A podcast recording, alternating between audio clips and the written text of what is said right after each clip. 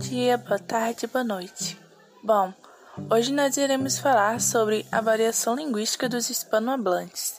Iremos tratar de dois tipos de variação e iremos dar exemplos sobre eles para vocês poderem ter uma noção a mais sobre esse assunto. Bom, eu me chamo Ellen Bianca. E eu sou Emily.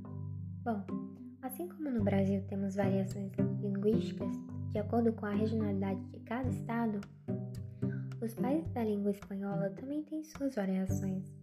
Tem um modo de falar e as palavras para cada objeto. Podemos destacar que muitas vezes as palavras que aprendemos em espanhol variam de um país para outro. Ademais, conforme dito na introdução, traremos dois tipos de variações para demonstração nesse podcast. Sempre lembrando que existem vários outros tipos de variações. Traremos a variação diatópica e a variação diacrônica. Bom, então dando sequência, analisaremos a variação diatópica, que se trata da variação regional, que altera a forma de pronunciar o mesmo nome dado a determinado objeto, que pode ser o mesmo com outro nome. Agora vamos analisar juntos um áudio da entrevista da atriz Valentina Sereni e uma entrevista da cantora Dulce Maria. Grande muy loco. Bom, Valentina diz muito louco, comparando com a variação de Dulce, que fala muito louco. Percebemos a variação diatópica na palavra, porém mantém o mesmo sentido. Outro exemplo disso é a parte que Dulce fala. Que yo escucho y que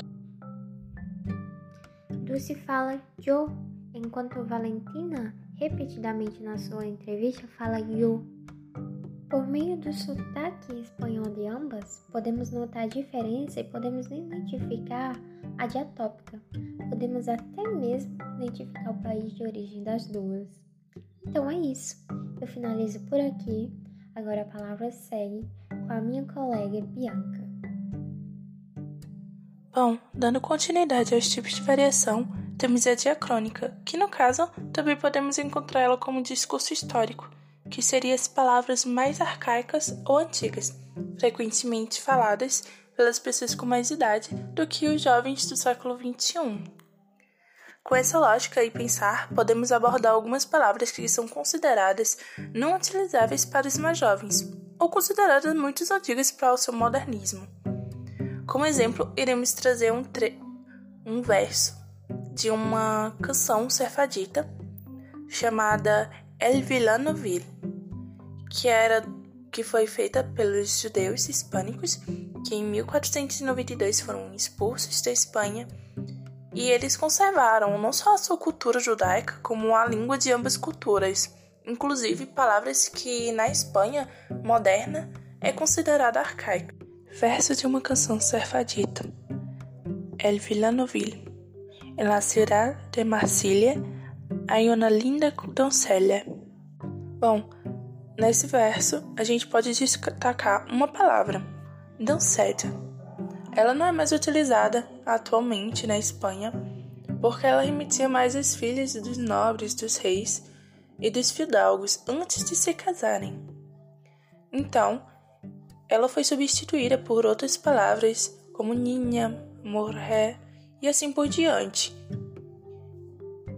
Agora, saindo dessa questão do trecho da música, a gente pode destacar outras palavras arcaicas não utilizadas mais na Espanha, como endenantes, que poderia ser também hace un tiempo, é algo que ocorreu há pouco tempo, alguns dias, algumas semanas, alguns meses e assim por diante.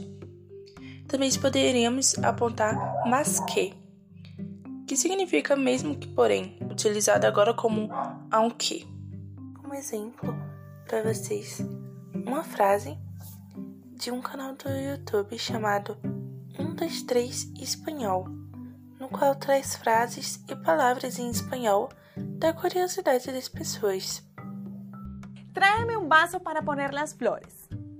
Podemos ouvir bem a fala sobre as flores, um vaso para pôr nelas flores.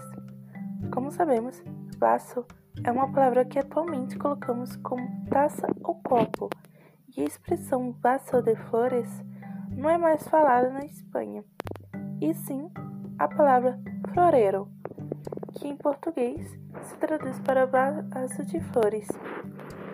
Com isso, podemos ver o câmbio de expressão e de fala que o tempo proporcionou a mudanças de fala na Espanha e que muitas frases e expressões que eram utilizadas antigamente foram substituídas por palavras novas e frases novas.